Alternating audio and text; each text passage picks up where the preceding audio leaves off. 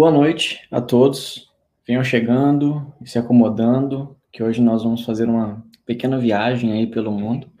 Mas um, antes disso, só comentar que o prazo para as atividades 1 e 2 elas já se encerraram, mas uh, quem ainda não mandou consegue mandar e já está disponível a atividade 3 também na nossa disciplina, tá? Só lembrando aí que nós teremos quatro no total, certo? E uh, a atividade 2 eu vou corrigir ainda, tá, gente? Eu não corrigi ainda, mas eu vou no próximo fim de semana, porque eu tô ficando quase louco com a minha tese de doutorado, mas desse final de semana não passa, tá bom? É, então vocês que já entregaram, é, logo vocês terão aí seus feedbacks, beleza? Bom, é, obrigado mais uma vez aí pela presença de quem já está por aqui, né? Tendo dúvidas ou comentários, como sempre, é só mandar aí no chat é, que a gente vai respondendo aí lá para o final da aula. Então, vamos lá. Hoje, pessoal, é, como eu disse, é, eu gostaria de trazer a, a discussão para uma área que eu tenho trabalhado mais nos últimos tempos, que é a internacionalização acadêmica, né, a internacionalização da educação. E eu já falei aqui, né, em uma das primeiras lives, se eu não me engano, que uh, hoje em dia eu trabalho com isso, com as relações internacionais das universidades, ou seja, é, eu procuro fechar convênios, fechar parcerias, né, com instituições de outros países para poder gerar oportunidades para os alunos, para os professores, para os técnicos administrativos do UNES. E nessa função, de vez em quando, eu consigo participar de uma feira de educação aqui e ali. E aquilo que eu mais gosto, né, é, dessas feiras é a oportunidade de realmente mergulhar no sistema educacional dos outros países. E hoje é, eu gostaria de poder compartilhar um pouquinho dessa experiência com vocês. Né? Eu, eu escolhi um país que eu conheço melhor para poder falar, que é a Finlândia. Eu tive a, a oportunidade né, de passar um tempinho lá em 2018 para poder fazer uma especialização em aprendizagem ativa, que na verdade era um curso de um ano, mas ele era híbrido, né, uma educação híbrida. Então eu fazia alguns módulos aqui mesmo em casa, à distância. Daí eu fui para lá para poder fazer alguns módulos lá. Depois eu voltei e acabei fazendo os últimos módulos em São Paulo, que é quando veio os professores lá da Finlândia vieram, né? A gente teve as apresentações dos projetos que a gente desenvolveu durante o ano e tudo mais. E aí, depois dessa oportunidade, eu pude retornar lá o ano passado, em 2019, para participar de uma feira de universidades chamada EAIE. E mais recentemente eu tive um projeto aprovado para uma bolsa de fellowship lá na, na Finlândia, na Universidade de Tampere. Só que, é, como eu escrevi esse mesmo projeto para concorrer a, a duas bolsas de universidades diferentes, de países diferentes, e as duas acabaram me escolhendo, escolhendo meu projeto, eu tive que optar entre uma e outra, e eu acabei escolhendo a outra, né? Não a Finlândia, porque eu achei que a outra fosse uma oportunidade melhor. Então, mas eu tive essas três é, experiências diferentes com a Finlândia. Então, deixa eu contar um pouquinho aqui do que eu aprendi sobre educação finlandesa né, nessas oportunidades. Então, assim, em primeiro lugar, né, por que a Finlândia? Porque a Finlândia é referência em qualidade de educação né, no mundo inteiro. Sempre nos rankings de educação aí tá lá a Finlândia, se não for a primeira, sempre está entre os primeiros colocados. E quando as pessoas me perguntam, mas o que de tão diferente os finlandeses fazem na educação? Eu costumo falar que a resposta é bem simples, e de tão simples, às vezes frustra um pouquinho as pessoas. Né? A base do sistema educacional todo finlandês é a confiança. Né? Eles falam muito uma frase assim: trust the process, ou seja, confie no processo. Isso é uma coisa natural, cultural. Todo finlandês típico confia no processo, confia no governo, confia nas pessoas, é, confiam nas escolas, e essas, por sua vez, confiam nos alunos, que confiam nas famílias, que, por sua vez, confiam nos professores, e por aí vai. É um ciclo. né? É uma crença enorme de que as coisas vão funcionar. Tanto que se você já passou por esses países nórdicos lá, por exemplo, você sabe que é, quando a gente compra um bilhete de trem né, para viajar de uma cidade para outra, por exemplo, é, dificilmente alguém vai passar é, olhando, né, para ver se você realmente comprou sua passagem. Se está lá no local correto, sentado no seu assento correto, ou coisa do tipo. E aí eu, brasileiro, resolvi perguntar para um finlandês se não, não ia passar ninguém, né, para conferir a minha passagem e tudo mais. E aí eu tive que ouvir, né, o cara perguntar, mas para que alguém precisa conferir a sua passagem? E destemido como sempre, fui além e disse, uai, e se, e se alguém tiver pegado o trem sem comprar passagem, né? E tive mais uma vez que ouvi o cidadão falar, mas para que que alguém ia querer fazer isso? Aí eu pensei, é, para quê, né? E assim, é, é, assim, não tem nem catraca, nem lugar para você pôr o seu bilhete, nem nada. Você simplesmente compra lá fora na maquininha, né, o seu bilhete e entra no trem. Da mesma forma, quando você está na rua querendo atravessar e o sinal está fechado para o pedestre, ele não atravessa. E aí eu, né, o bonitão da balachita, fui perguntar para o finlandês, mas por que que você não atravessa? E ele, muito polido, diz, uai, porque tá fechado, uai. E eu, ainda insistindo né, na burrada, perguntei, mas não tá vindo carro nenhum, né?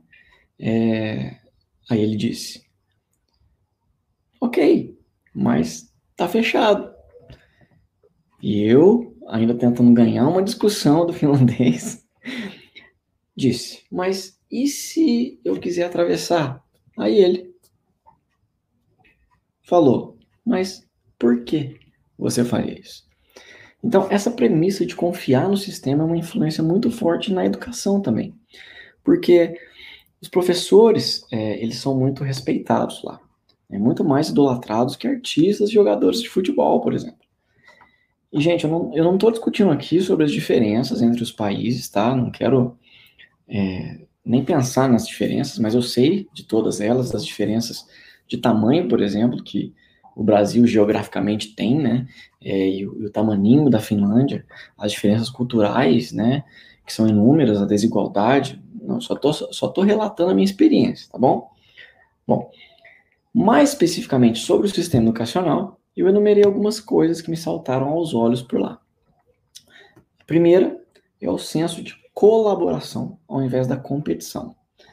Lá, quando eu perguntei para alguém qual que era a melhor escola para se estudar, né, a resposta que eu tive repetidas vezes foi que a melhor escola era que fosse mais perto da minha casa.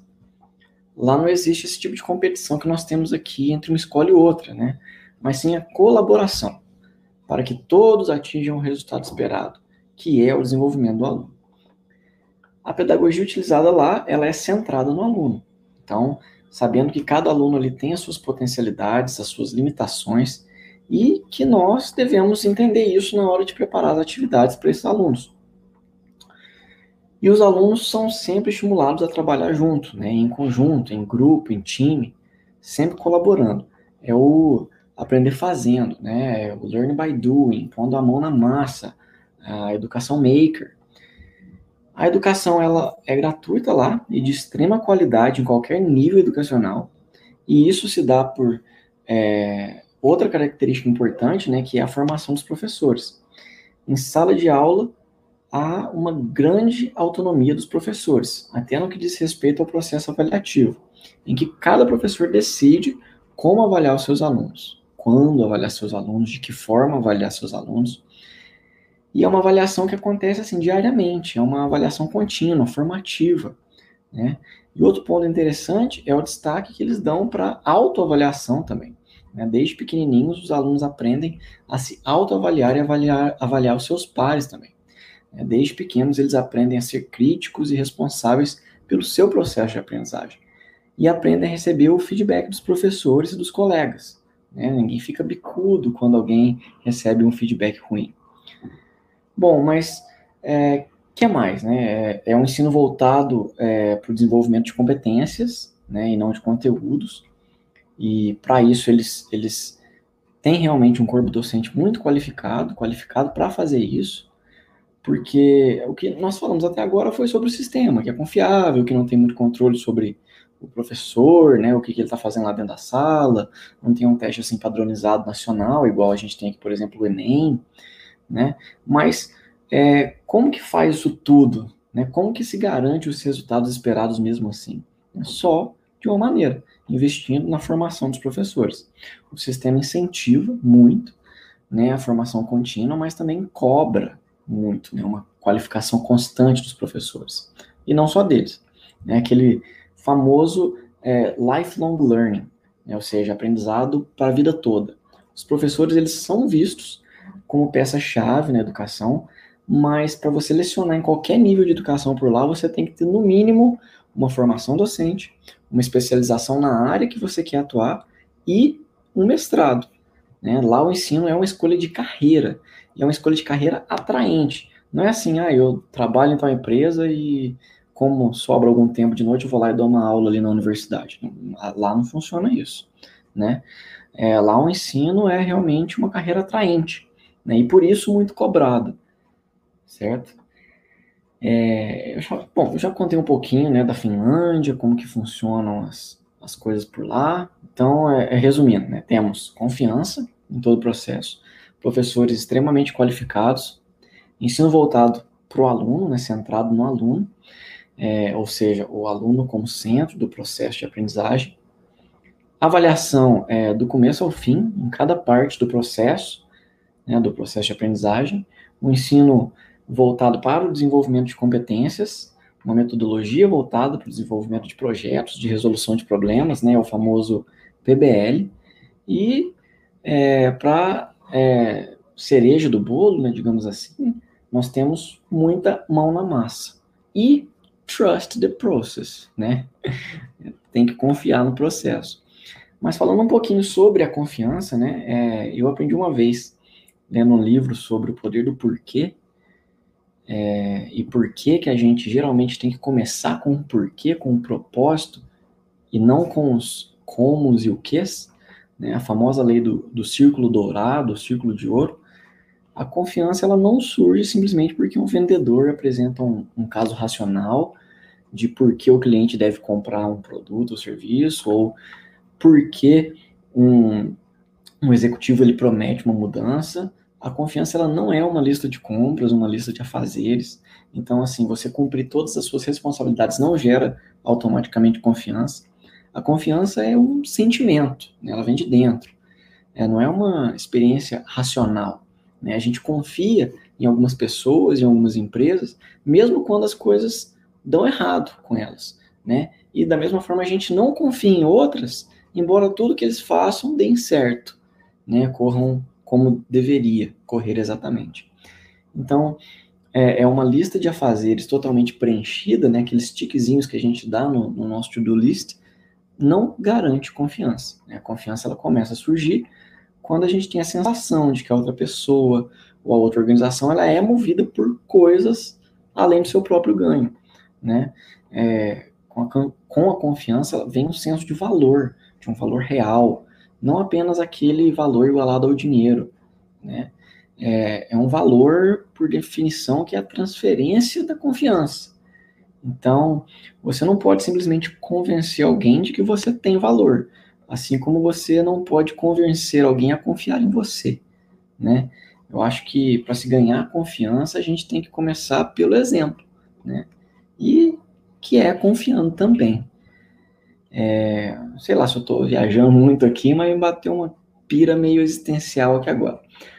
Bom, mas voltando às características da educação finlandesa, confiança em todo o processo, professores qualificados, ensino centrado no aluno, avaliação formativa, né, uma espécie de avaliação 360 graus, os professores é, avaliando e dando feedback para os alunos, os colegas avaliando e dando feedback para os colegas, desde muito novinhos, os alunos se autoavaliando e por aí vai. Né? é um conceito, um conceito interessante que eu aprendi lá, inclusive, foi que além do feedback, existe o feed forward. né? O feedback é como se fosse os comentários e sugestões, etc., sobre as coisas que os alunos já tinham feito. Por isso esse back na palavra feedback, né? Para dar uma ideia do que já foi, né? Do que está para trás? Do que já aconteceu. Já o, o, feed forward, né? Forward, que em inglês significa para frente, seria sugestões, os comentários sobre o que ainda vai acontecer, né? Ou seja, no feedback, o, o professor ele falava para o aluno sobre o que o aluno já tinha feito, de bom e de ruim, né? E o porquê de ter sido ruim, caso tenha sido ruim, e do porquê que foi bom, caso tenha sido bom. E no feed forward, que é para frente, o professor já falava, já falava sobre e agora? O que, que o aluno deve fazer futuramente para melhorar o que ele já tinha feito, né, de certo e de errado? Né, talvez, talvez ele tinha feito algumas coisas erradas, aí o professor ensina os caminhos de como melhorar da próxima vez. Ou então, é, alguma coisa que já tenha sido feito né, de bom e que ele deve desenvolver ainda mais. Ou seja, o professor ele não simplesmente, não simplesmente apontava os erros dos alunos, né, mas ele ensinava ele a como da próxima vez fazer certo, ou quais caminhos o aluno devia seguir. Né, e às vezes eu, eu vejo que falta isso para a gente aqui no Brasil. Às vezes as nossas avaliações elas são é, meramente somativas, né, uma avaliação ali no final de todo o processo da aprendizagem, para ver o que o aluno aprendeu e dar uma nota para ele. É, falta um pouco mais de avaliação formativa do aluno, né, é, de realmente desenvolver as competências do aluno. É, eu acho que, que é isso, né? Será que, que a gente consegue utilizar isso nas nossas aulas? O desafio está lançado aí para vocês. Né? Que tal repensar suas aulas para talvez atender esses critérios né, do, dos finlandeses? Bom, é, algumas pessoas mandaram uns comentários aí. É, boa noite, uau. O Igor mandou o um comentário seguinte: tentem imaginar isso no Rio de Janeiro. Não tem jeito. Eu acho que você estava falando do processo de confiança, né? É, o Leonardo também brincou aí, igualzinho no Brasil. Né? Pessoal, é, eu acho que é isso. A mensagem de hoje está dada. Tá? É, era para realmente mostrar uma experiência de um país de ponta, como funciona o processo, não só educativo, mas de toda uma sociedade né, que funciona, que tudo funciona lá. É, e tem alguém me perguntando aqui, porque eu falei que eu tinha ganhado, meu projeto tinha sido aprovado em duas universidades, né, a bolsa de fellowship, e que eu não escolhi a Finlândia. Estão perguntando aqui onde que é, né? Bom, pessoal, uh, o projeto que eu escrevi, né, foi para um, um, um concurso de, de projeto de inovação é, dentro do ensino superior, e, e aí você podia escrever um projeto, no caso, e enviar ele para as duas é, universidades que estavam abrindo esse, esse concurso, que estavam participando. E aí acabou que as duas universidades escolheram o meu projeto como ganhador. Então, é, eu não podia escolher as duas e ir para as duas, né? Então eu não escolhi a Finlândia para escolher Harvard nos Estados Unidos, que é a, onde eu estou desenvolvendo isso, né? Por conta da pandemia, eu não consegui ir para lá ainda, né? Porque isso foi é, no final do ano passado e eu deveria ir agora, né? Até o meio desse ano, mas não foi possível por conta da pandemia. É, mas é, eu já estou desenvolvendo à distância e, e quando eu conseguir ir para lá, né? Aí eu termino o, o fellowship lá, beleza? É, a Maria Carla Pedagoga disse: Estou aqui pensando na minha realidade nas escolas municipais. É, é isso, pessoal. A gente tem que começar a pensar na nossa né, é, realidade. Essa é a realidade deles lá, como funciona no processo deles. Agora a gente tem que começar a trazer o que a gente conseguir trazer para a nossa realidade. É claro que muitas coisas não vão funcionar, né, não vão ser possíveis, mas alguma coisa ou outra a gente já pode começar a pensar, né? Bom, pessoal, é isso. Estamos chegando ao fim da nossa live. Já está dando 20 minutos de live, tá? Eu gostaria de agradecer mais uma vez aqueles que estão presentes aqui. E é, é isso. Vejo vocês na semana que vem. Muito obrigado. E amanhã eu já solto a próxima aula gravada lá no ambiente. A aula gravada número 7, com mais duas técnicas pra, é, de ferramenta de metodologia ativa offline. Belezinha? Muito obrigado mais uma vez. Um abraço e até lá.